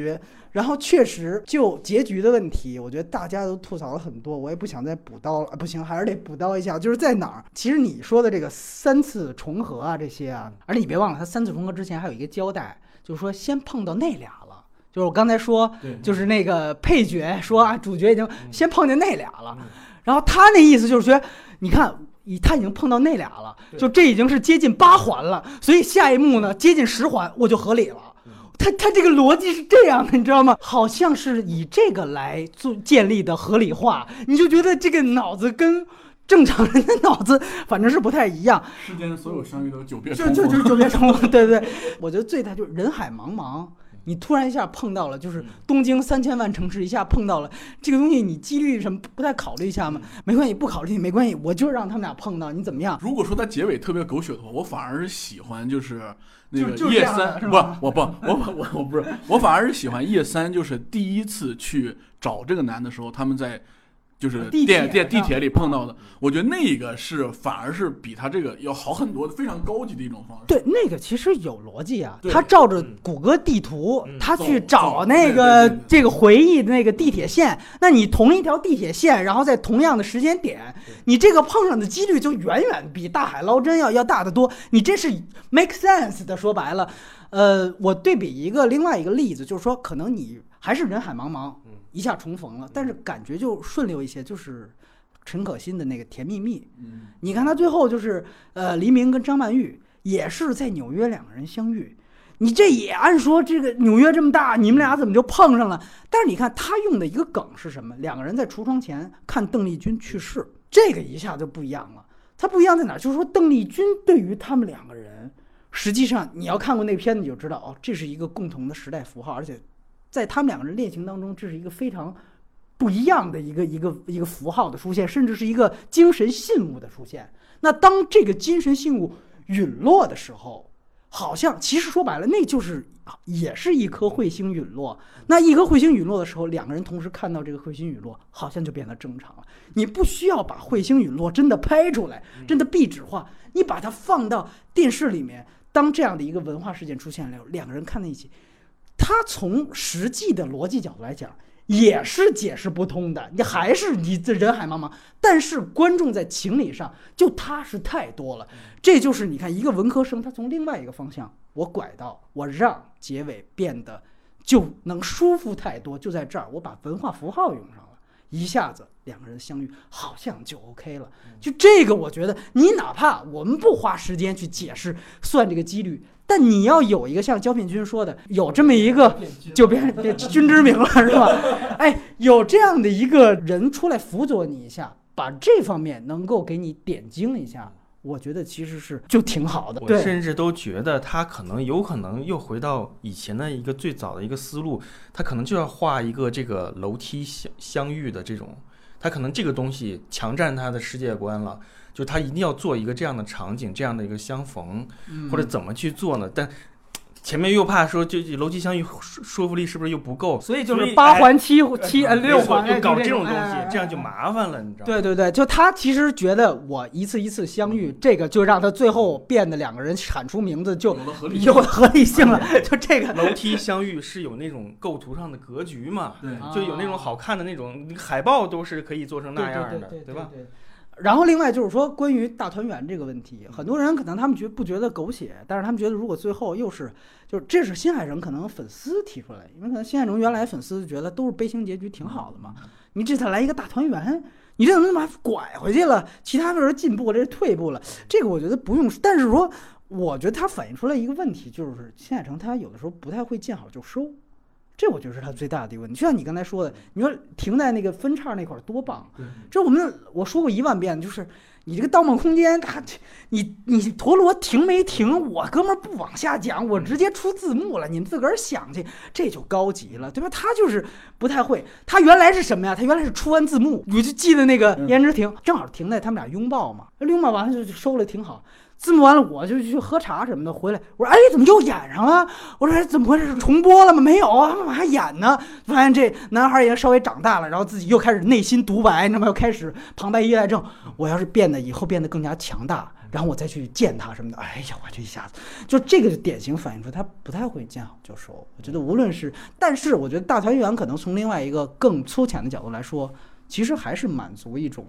呃，中学生级别的期待，比如更广阔的人期待，这个可能是他们有目的的。就像刚才胶片说的这个，就是说我为了影影史前五是吧？我为了说不定有人就在这儿狂飙泪，你知道吗？我跟你讲，我现在马上要说的就是我们旁边儿 一个就算是情侣吧，啊，那一定是情侣啊，要不然是带着别的女朋友出来也有可能。但是反正就是开始到最后，就你说这个怎么说的，六环、七环、八环、九环开始。这旁边就传出了这个女朋友的这个娇嗔声，他这个娇嗔声是分声调的，就是两个人发现有机会相逢，嗯，哎，这个娇嗔说，嗯，一下就变满意了，啊就变满意了，发现咔错开了，没见着，一下就开始哭腔就出来了，所以我就明白，哎呦，哎，八九环是不是挺合理？对对对，我当时我就旁边一笑音轨单出了一条，我旁边都崩溃，各种崩溃，本来就出戏，这直接就更，但是我忽然就明白了，就是其实他还是满足了，因为大部分观众，很多观众是他必须你得给我有个结果，你就跟说原来大妈看琼瑶小说一样，你这俩人你最后你要不好上，我这晚上我吃饭我都吃不下，就这是有这么一批人的，我觉得就是。新海诚，反正我觉得，总之最后还是挺心疼这批观众的嘛。像网上不是有有一个他的那个那个一个在哪儿的采访截图，是说两个情侣啊，就两个人在一块儿看，要看完这个电影还没感觉就就就就分手就就拉倒吧，就拉倒吧啊，就那种感觉啊。他这一次就感觉跟很多人在对话了，嗯，就最大的变化就在这儿。对影影响你的爱情观了呢？哎 呦哎呦！但是我觉得，就因为也借你的话说，我就说他最后一个，我觉得他有点遗憾的地方，呃，不算不足，算遗憾。我觉得就是他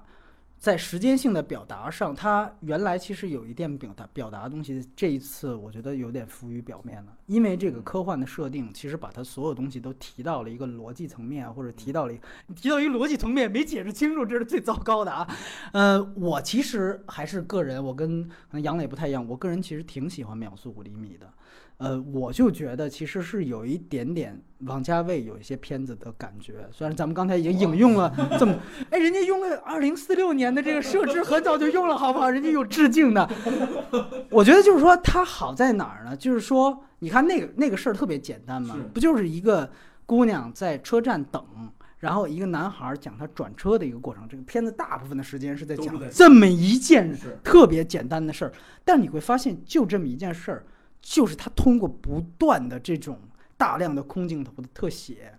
包括像雨滴、列车的车轮这种蒙太奇，它其实表达什么呢？就是它其实交代了物理时间和这两个人等待的心理时间的悬殊比。我觉得他把这个悬殊比在那个片子当中给呈现出来了，这个是让我觉得非常不一样的地方。其实你当你呈现这个悬殊比的时候，你某种程度上就已经表达了某种时间性。这个我觉得是我很觉得，哎，因为其实说句实话，我的这个，呃，我看秒速是今年年初的时候，我也不适合我这个年龄段啊，就是他矫情的那些东西。但是我觉得最后看到这一点还是挺能吸引我的，就是说他其实真的，你会发现他通过这些空镜头的蒙太奇的这些东西，他在做这样的一个悬殊比的呈现。我这个我觉得是非常非常，哎，让我感觉哦，他好像不只是小情小爱，不只是小清新，可能他有意无意的稍微高看他一点东西是在这儿。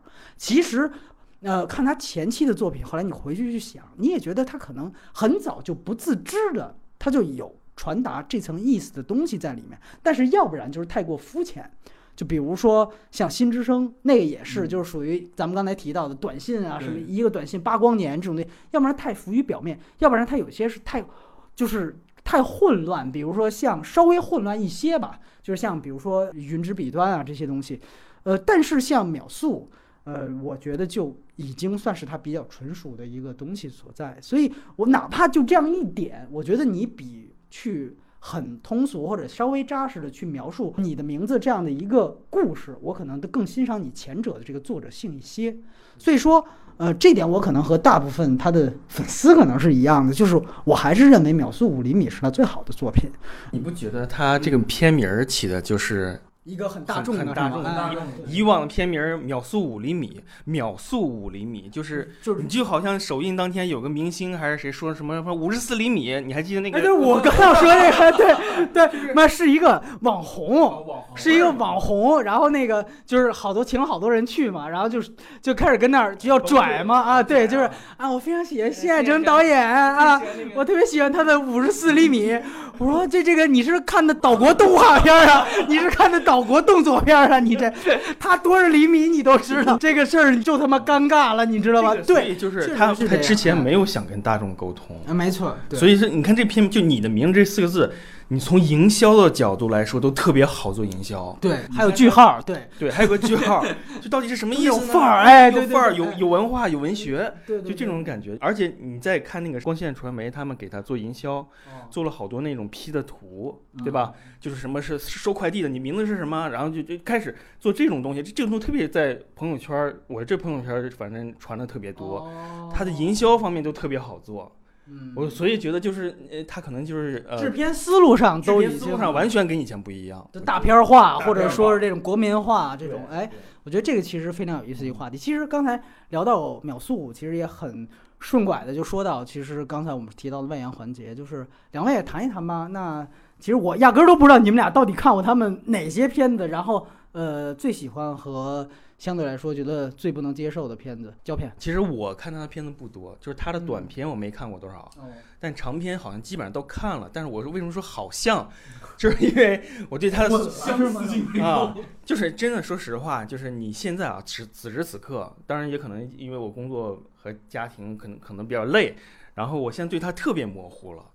就你此时此刻，你把一他的一张壁，就有点像这个男主角已经三年前这个事情快忘了，对吧？哎呦，他名字叫什么？我想不起来。就是你把他的任何一张壁纸放在这儿，我可能都得想半天才想起来是哪部作品。有可能会会这样啊，就是你要说他以前的维度上，我都是觉得就是那个缺陷太大了，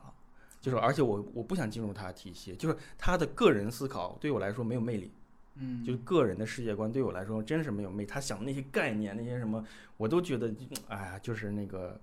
不是很喜啊，不是很喜欢。然后无非就是说，因为他之前那个，因为在现在的动画导演里面，能那么那么就是极力追追求这种画风啊唯美的，同时又有写实的这东西，能吸引注意力的不多。我上大学的时候看的新海诚开始，哦，就是从那个呃。云之彼端啊，啊，云之彼端，对，约定的地方，就是从那部戏开始，就是因为当时他的画风，我操，当时就盛传，我靠，终于有一个宫崎骏画风的人，当时这个这种是在网当时网络上对，校内网在传人人网啊，对人人网前身校内网，那个时候还叫校内呢。那个时候大家都在讨论，哇，他这个有宫崎骏什么画风的人出现了，然后大家就在追这个。当时还有很多杂志，什么动感新势力做很多这种报道什么的，我都看。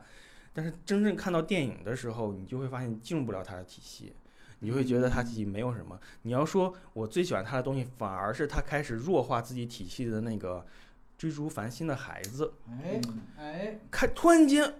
那才是真正有点想，我、操，我向宫崎骏老师靠拢一下吧，就有有这种感觉出现了。反而是把那以前絮絮叨叨的特别的中二的自己我说什么是什么的那种东西稍微降低了，然后有有了一些其他的一个冒险的东西在，然后又有一些其他的那个超现实的东西在，呃，而且这种超现实可以那个那个尽量尽可能的不完全贴着它的那种设定扭来扭去，嗯，就是嗯、呃、那个那个那个人两个男女之间的感情也不用那么那么。那么矫情啊，对，那么那么的繁荣，我都最不太喜欢的就是这个东西，它少了。所以你要我说最能接受他以前的作品，就是这个《追逐繁星的孩子》，哎，相对能接受。甚至于我我我可能我对这个片子也可能印象也比较模糊了，我就记得有一些冒险，有一些那那些东西。但是如果我在现在回头看的话，我可能对于《追逐繁星孩子》可能反而还比你的名字。还高，还高一点。我的假想的想象之中，如果再重看一遍的话，呃，你要说他，就其他都不喜欢啊，都是三颗星，你知道吧？嗯我我我非常喜欢这种有作者画的东，六分儿是吧非常喜欢有作作者画的东西。但当凯文史密斯他变成了一个这样的东西的时候，我也不喜欢，你知道吗？他他没有更多丰富的东西，还有他自己严谨的一个整体。对，其实我就插一句吧，我必须得说，在可能新海诚的粉丝的维度，或者说很多这个二次元里面，可能你会发现《追逐繁星的孩子》是新海诚评价最低的一部长片。你注意到这个问题吗？觉得他的问题有两个，就他们提出问题，一个就是太超宫崎骏，所有东西太超宫崎骏，而且我刚才其实提到了一个很重要的人物，就在提你的名字的时候，就是安藤雅思。安藤雅思好像第一次跟新海诚合作，就是在《追逐繁星的孩子》。那安藤雅思我们都知道是吉卜力十三年的老将，刚才提到了这个呃《千与千寻》《幽灵公主》，你会发现很多这个吉卜力的影子。那种奇幻的那种设定、世界观，你看最后那个大眼睛的那个那个车出来，龙猫啊，那个我靠，那个东西特别的像。就是说，但是我跟胶片是一样的，就是我们俩可能不是那个圈子的人，我喜欢的最认定的也是《追逐繁星的孩子》。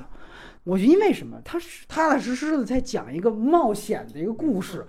他这个故事它吸引你能看下去，而这个故事它其实是挺有逻辑的一个事儿。小的问题是有的，但大体方面跟你的名字很像，大体方面其实没太大毛病。就是结尾可能你也是结尾，我说虎头蛇尾就砸那个那个钻石你啊，就砸碎了，就这种。然后这个可能是吐，但是你会发现每一个这个，而且都吐槽他人设。我觉得反倒那个片子的人设，他起码他给他建立了一些动机，比如这小女孩儿，她为什么要去走啊？她的家庭环境是那个样子的，她的父亲是怎么样的？然后那个，而且我最喜欢的是里边那个等于是一敌一师的那个男性形象的角色。就我也不把他黑化，那个其实很，那个其实他跟宫崎骏东西就特别像的地方就在于，他其实也牵扯到一个本地主义，就是说白了环境保护带来的本地主义与外来主义的这样的一个思辨性的东西。当然，新海诚你就会显示，新海诚他其实并不能讨论这些东西啊。你刚才其实提到了那个呃灾后的那个问题，我其实就想说，其实他之前有没有一些更宏大的设定？其实有一点点。一个就是在这个追逐繁星的孩子里面，他牵扯到了这方面，就是当他们想去那个那个村里面是疗伤的时候，村民对他们是一个抗拒态度。这个你发现村民是有态度的，呃，这个就就就其实是有是有有点意思了。但这个其实特别像幽灵公主她说的那一套。然后另外一个就是《云之彼端》里面，你记得吗？它里面设定是啊，日本南北分裂了，北海道，然后那边建立什么联联邦国，建立了一个巨塔，他们最后不是要炸掉那个巨塔嘛？就它有一个巨大的设定，因为设定，然后是美国什么态度？联邦国到底影影射的谁？为什么日本会分裂？哎，你要会想这个事情。当然，他也是最后特别中二的，就是几个中学生怎么着这个那个了。但是有的时候还会有一点点这样的涉及，但你最终你会发现这些东西。要不然是他可能自己就退却了，就害怕了。这个我可能讲不清楚，我就还是回到我纯爱的那个方向走，所以就变成了要恋爱不要世界，因为我要世界，我也讲不清楚，对吧？要不然呢，可能他兴趣点不在这儿。就我觉得这个是他以前作品的一个挺大的特点的。所以我觉得他就是跟金敏啊，跟这个宫崎骏这种大师或者说怎么样的，他嗯差的永远是一个精神上有一个坎儿，就是一精神上有个特别大的局限。呃，玻璃天花板的东西，呃对对对，哎哎就有这种局限在。他似乎很想表达人文的一种东西，哎但他好像又没有没有这个感情。有点像冯小刚和这个有一些，不到真是不到脚，哎，这个很很得我们精髓，对不对？所以就是对，有点这个意思。我觉得就是因为你其实还是能够捕捉到这影子。我当时想，哎，为什么他要说日本南北分裂这个东西？其实很有意思啊！你这个哎竖了一个塔在那儿。我靠，这个其实是很降临的那种感觉。哇，你这个很很神秘主义，就是我们把这个催掉之后，整个国民的这个信仰就坍塌了。你看里面有这种台词，哎，你最后怎么就中学生我要他，我不要你，这东西就出来了。哎，你那时候不提了，就是你会觉得其实挺遗憾的。这个其实确实是他的另外一个。哎，对，杨磊还没说呢，啊，其实说实话，我看这个《新海诚吧，看的也不是特别仔细，都快进看的是吗？呃，也不是快进就看就 用你的名字表述方式也是比较模糊了，就感觉上来说。但是我为什么？但是我要明确一点，就是我为什么不是很喜欢秒速五厘米呢？是因为秒速五厘米是我在大学的时候看的哦，啊，我在大学时候看的就，我是感觉就是当时也是说这个画面特别好，然后但是究竟讲了一个什么事儿？我记得印象特别清楚的，应该是在吃饭，或者是就是在自己的电脑前面，嗯，吃饭还是干什么时候看的？然后我看了大概有那么十几分钟之后，我觉得他究竟要讲什么呢？他是个什么事儿呢？就他不断像一个 MV 的一样在这儿给你给你描述这些事情和描述这个情感啊，描述他的那个气氛呐、其实我觉得这个吧，就可能影响了我对他整个之后电影的可能感觉的一个判断吧。嗯然后如果说他比较好的一部作品吧，其实刚才两位都谈到了这个《追逐反应的孩子》，啊，我觉得某种程度上就是他的这种大片化的这这种就是制作方式或者是这种思维方式吧，制片是从那个对是从那条开始，包括像你的名字，我觉得它也是。说白了就是怎么讲吧？我觉得如果新海诚能够和其他人合作，或者说被其他人影响，在制作方式上，或者说在这个故事方式上，再找个监制，哎，对，再找个监制，可能他会更好。嗯，如果站在一个比较客观，或者是说站在一个就是以爱情，你客观吗？站在一个站在他的粉丝角度吧，啊，哎呦，站在他的粉丝角度上吧，应该《炎夜之庭》是啊一个他内心里最完整东西的表达的一种方式。对，因为我觉得他的这种就一定要是爱情片，一定要是很纯粹的言情这种感觉的东西，是是在《炎夜之庭》我觉得是发挥到了一个最大的一个极致上面的一个感觉。恋足癖也发挥到了啊最大的对对对因为之神是那个做鞋什么，是那个啊对对对，做鞋的做因为因为我在传媒大学看他那场活动的时候，专门有一个啊，有一个动画做了一双鞋，哎呦我靠，那个一个粉啊重度粉丝，传媒大学一学生，自己看了这动画之后，自己开始学做鞋，他做了一双鞋，感觉没我没近看，就从二十米开外看，感觉还挺有意思，挺挺像样的一双鞋，不是那么简单的。哎，找了新海诚过去要个签名儿在鞋上，好像是在鞋底下写了没送啊，啊，就是要个签名啊。对对，要个签名儿啊。啊，这一让他上来。对，哦但他是专门去学怎么去做鞋了，哦就是说影响力到这种程度。哎呦，你瞧瞧，这个应该让余秋雨把他招进作协，是吧？这确实，嗯，这个说的我有点同意。而且那个片它短嘛，不是一个特别，小品级这种感对对，觉的，他电影概念可能没有，都是可能制制片人或者监制给他，就他自己就是有话则长，无话则短。你会发现他的这个作品啊，你都分不清长短片，嗯他有几分钟的、五分钟的、嗯十分钟的、二十多分钟的、四十多分钟的对，一个半小时的，到这次还有像《追逐繁星海》那是最长的，两个小时嗯，对吧？就是他其实无所谓，你会发现，而且你看他二十多分钟的那个和他那个一个半小时的，他讲的事儿差不多差不多。就这个，其实我觉得他没有电影概念，就是说我有一个基本的一个这个他没有，他就是一个画师，或者我是一个搞动画的。嗯就这个，我觉得确实是他可能原来比较就是局限性，就是粉丝特别喜欢他，嗯然后出来之后，这事儿我觉得也特别像，就是为什么追逐繁星孩子最公式，所以大家最讨厌，粉丝最讨厌，其他人我就觉得觉觉得这个片子还不错。这个我觉得确实是，你不觉得有点那个就是什么重度 DC 粉最讨厌的就是诺兰的三部曲，就觉得这三部他妈跟漫画一点关系。然后我们喜欢那种扎导这种，哎呀，这个就这是吧？就是那种呃跟外部完全是这个反着的，就这种，我觉得确实有的时候他们的那个次元就是跟就普通观众就不一样，这是一个特别有意思的一个话题，非常有意思。我其实对于日本的动画的这个认知，某种程度上是受胶片和之前我们的另外一个嘉宾就是田野。他他们俩的这个影响，就是原来也就是提到，当时我们一起聊的时候，就说可能一提到，比如说谁谁谁的代表作，聊过很多，比如说已经故去的，是吧？也有这个呃退休了的，也有退休了好几次又复出了的，又退休了的，对吧？啊，还有那个后来去拍真人电影，真人电影就就不行了的，对，哎，有很多聊，但是一聊到说，比如说一提新海诚，大家基本上都散了散了。啊，没什么好聊的，就这个牵扯到我们另外一个外延的话题，就是它到底在日本的这么多的这个动画片的这个维度当中，它是一个什么样的位置？它会达到一个什么样的位置？这个其实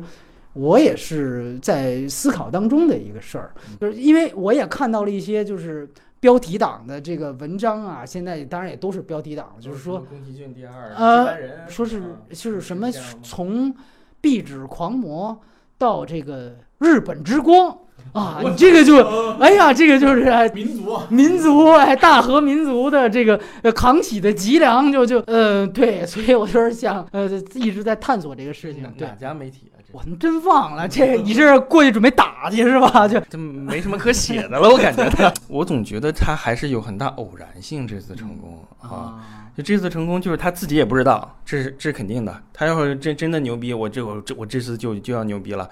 他他就心里头会给给自己提醒，但他自己其实都不知道，能能破一百亿，这都是已经是对于他来说就是震惊的一件事。现在都快两百亿了，那简直就就就已经咱们都不好说。我觉得他自己应该会想到这次的成功可以给他带来的改变是到底是什么。嗯啊，他是还想搞自自己哦，我都那么那么那么。开始开始变成国民的了，那我再私人化一次，大家能不能接受或者怎么样？他是这种思维呢，还是说我继续踩着这个国民大制片的这个思路，我再做一部呢？更啊又更他的名字，哎哎对对，大家名字啊，日本的名字，对，句号改成省略号，反正就是各种我尊骄就知名，对对，是吧？对你这个，我觉得很很多的时候得看他自己的。改变，嗯，他只有我觉得他如果想再继续发展，他只有自己改变，自己把自己说服了，才能有更大提升。嗯，然后我对他的我自己私人对他的判断就是说，我觉得他还是差很多，跟那个真正的国民的大导演、动画大，就是他始终会有一个巨大的那个非常难以合拢的东西在他的心里面。嗯，就这种东西，甚至他自己还没找到答案呢。嗯，啊。就是他到底是对情怀的逝去的，到底什么时候才能补补了这个坑啊？就是他他纯爱这事儿什么时候能过去？是这意思对，就是说，或者说他他他年龄也在变大啊。对，对他他现在四十多岁，然后也也有孩子了，他可能会顾及到更多的东西。他他如果视野能够再开阔的话，那说说不定会有一些，就是纯爱这个东西可以驾驭到很多题材里面。如果他视野开阔的话，他可能找到新的东西去去弥补他的那些坑啊那种东西。但是他我们我们现在所有人对他的那种作者的表达，那种心理当中的那个那个那个，就是那个当年留下的遗憾什么，他自己私人的东西，已经我觉得已经航员啊，就已经到头了，已经不感兴趣了。我觉得他再怎么样去去做这个东西，他还是在这个这个自自我困境里面。我觉得，而且他就像我说的，就是你你拍这部戏涉及到了国民这个这个灾后的这个这这种至少是这种擦边球的情绪，你又不不想为国民说话，就是不不想表达一个你对国民的这个这种东西的认知。我觉得这个就是说，他没有这种情感的高度。嗯，这是让我觉得他会始终是在自己这这个格局里面做一些东西，然后他对情绪的那种复杂的东西也做不到精敏这个样子，嗯，对吧？他看起来情绪特别复杂，特别繁杂，反正繁杂，但其实事情又没有到那个没繁杂的。多大，对，对没多大，对，所以说，呃，你要说让我觉得新海诚这个维度，如果他能在你的名字这继续往上去制片思维再扩展的话，我觉得会有希望。啊如果起码票房上有希望是吧？不但票房上，他作品质量会提升，成品也会有哦。希望的。就是他如果再回去的话，反而就是我觉得无趣了。嗯，杨磊怎么看？嗯呃，我也是觉得，就是说他整个在他的导演上面来说的话，他应该是马上要经历一个转变了。嗯。但是他可能也没有料到这次对他的评价能够出乎意料的高，嗯。而且他自己，我看了一些采访，包括来中国的时候，他也说，就是你们别说我是什么宫崎骏第二啊什么之类的，啊。对。但是，日本人本来就谦虚，这倒是真的。对对对，而且除了北野武啊，而且我觉得就是，嗯，就日本人对他这个宫崎骏第二这个名号吧，他不是说就是说，可能日本人自己人觉得他不是真的就是大师级的第二啊，什么之类的。可能比如说从他的作画方式啊，还有他讲故事的，就比如说你的名字是不是有点像《千与千寻》里面，这不是也问那龙的那名字吗？就是说他可能有一些情节和细节上，他觉得和我觉得追逐繁星的孩子更像《千与哎千寻对对》吧？一个小女孩儿的一个，嗯，对。对他可能觉得就是说，哎，就是说出现了这么一个人，这个人可能会沿着宫崎骏的路继续往前走，可能他觉得是，我觉得这个是从宫崎骏第二的角度来解释他，而并不是说就是就日本动画马上出来一个世界级的大师的这个感觉，我觉得这个还是比较相去甚远的吧，我是个人是这样觉得。呃，其实我也听到过一些疯传，不知道靠谱不靠谱。曾经你的偶像就是细田守，是被也是被曾经 想过这个说是不是接接班人，倒不一定非是宫崎骏，但反正是总得有一个一年级扛把子，对吧？但是好像现在这个这儿影史第五一出来，这个风向咔一下就变了。呃，我不知道细田守，你觉得他成为国民性，这倒不是说作品的高低，你懂我的意思吧？呃，我觉得细田守本身他可能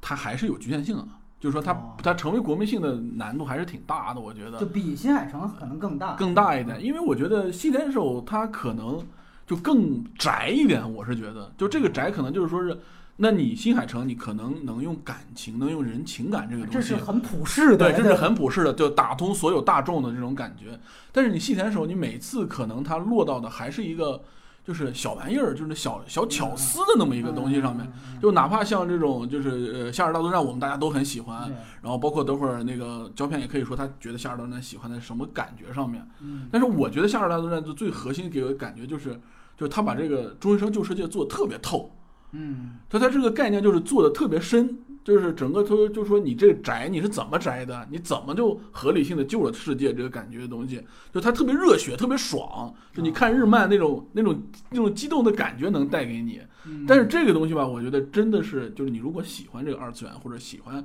这一块东西的人，你才能进去，我是这种感觉。然后另外一个我很好奇，胶片就是说，呃，现在你刚才提到了，其实他一下子没想到他有一个票房井喷，然后我们预测，我们很好奇，因为宫崎骏也是之前也是有忽然一下子票房成，那很早的时候发生的，你有没有注意到或者了解过吉卜力以及宫崎骏当时的那样一个状态？他有没有思想上的变化，还是说他一直是非常啊任凭风雨打，就是我该画我的，还是一个什么样的？你有印象吗？他第一次票房好是《天空之城》吧，但是我我确实是这块儿有点模糊了。但是你要说跟很多的一个时代的那个创作环境也不一样，就八十年代本身动画片，你要是拿到高票房这种事情，我印象中好像也不是一个对对对，不是一个常态？就是从他开始的，基本上啊基本上就是就是一个很个案的一个例子。然后，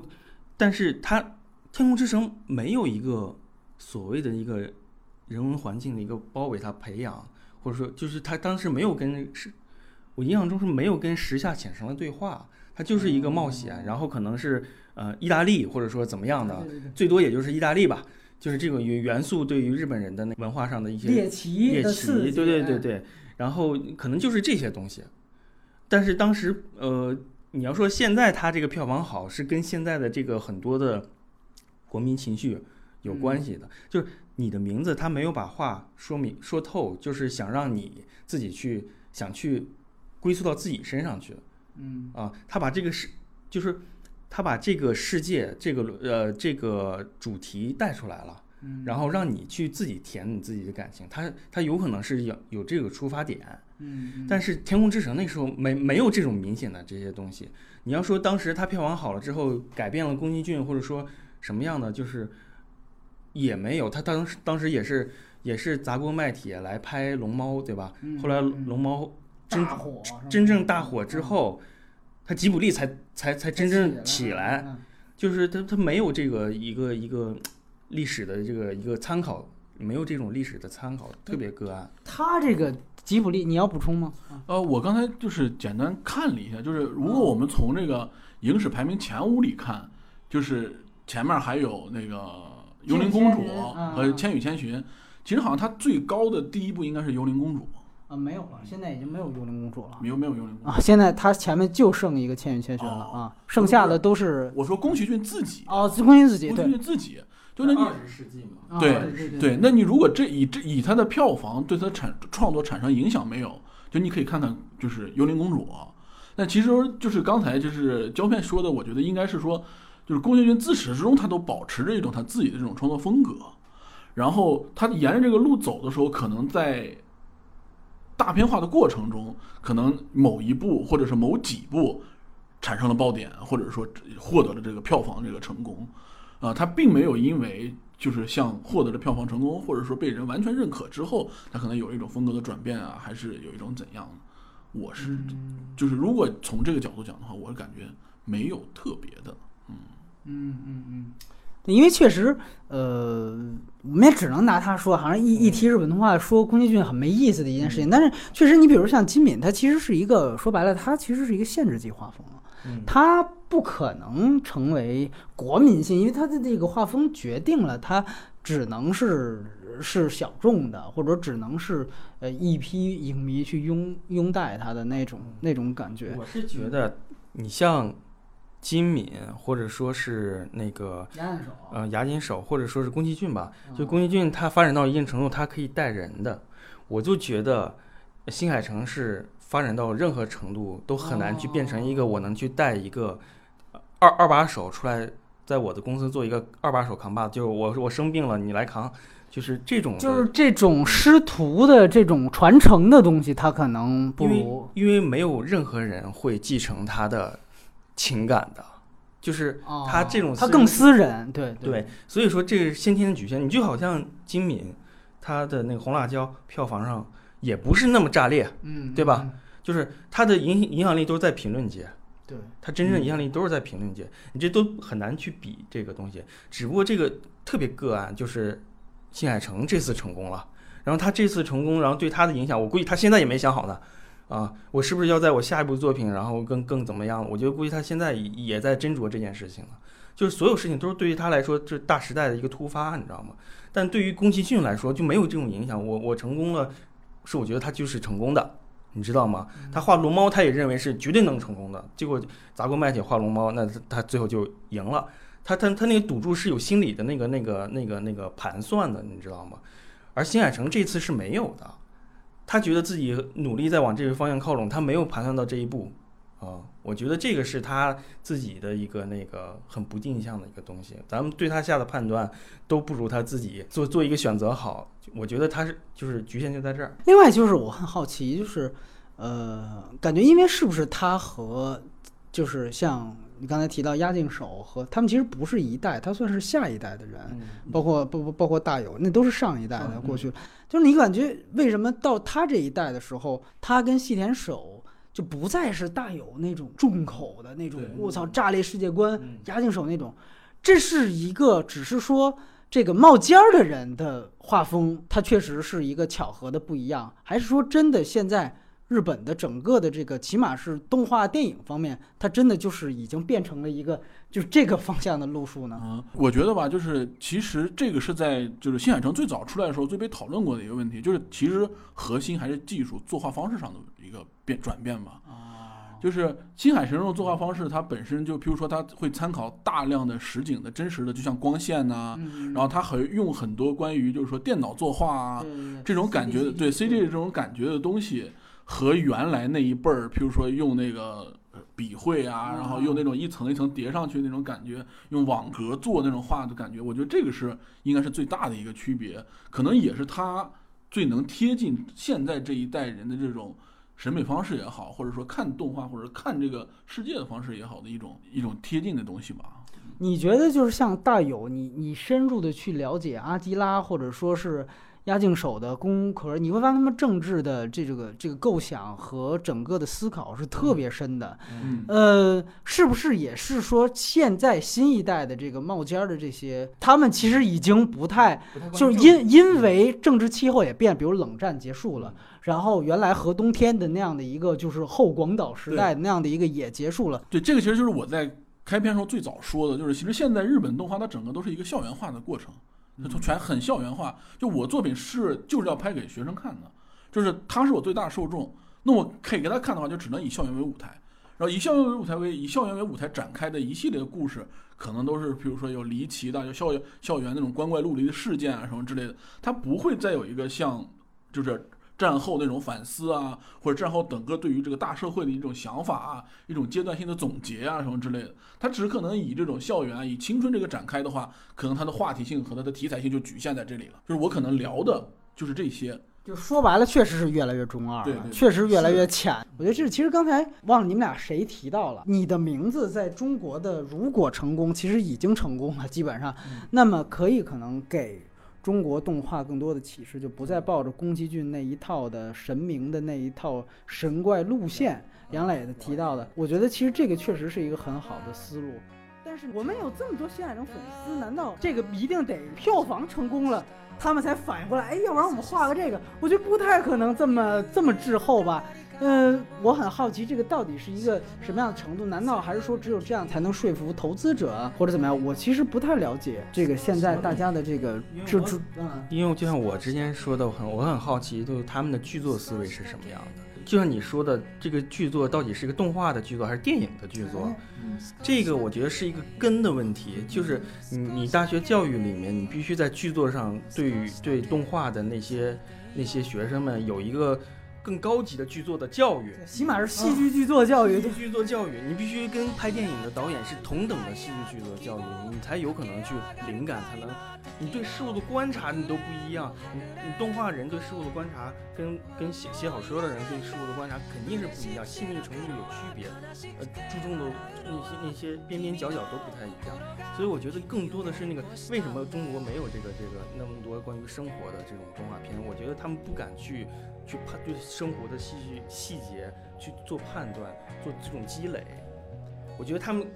一说动画，大家首先想我我得屌炸了世界观，我得有更多的幻想，我才牛逼，或者说怎么样的。当这也是一个很偏见的说法，有可能就有些人就喜欢生活什么，但是我就没有看到。你哪怕有一个学院的学生，我用摄影机拍一遍我我妈妈怎么做饭的，我我描一遍这个生活的这个东西，我我都不知道你能不能有这种东西出现。就是我觉得这个是非常关键的。如果你要回过头来想去拍生活的话，你的这个剧作思维跟你对生活观察这种积累，我就很怀疑在那个，因为画漫画的人我也有几个朋友，就是他也是。画漫画的人和做动画电影是一类人吗？还是说本来不是，但是现在在中国反正是一类？我感觉放在这个我也不敢说，这个这个直接好看。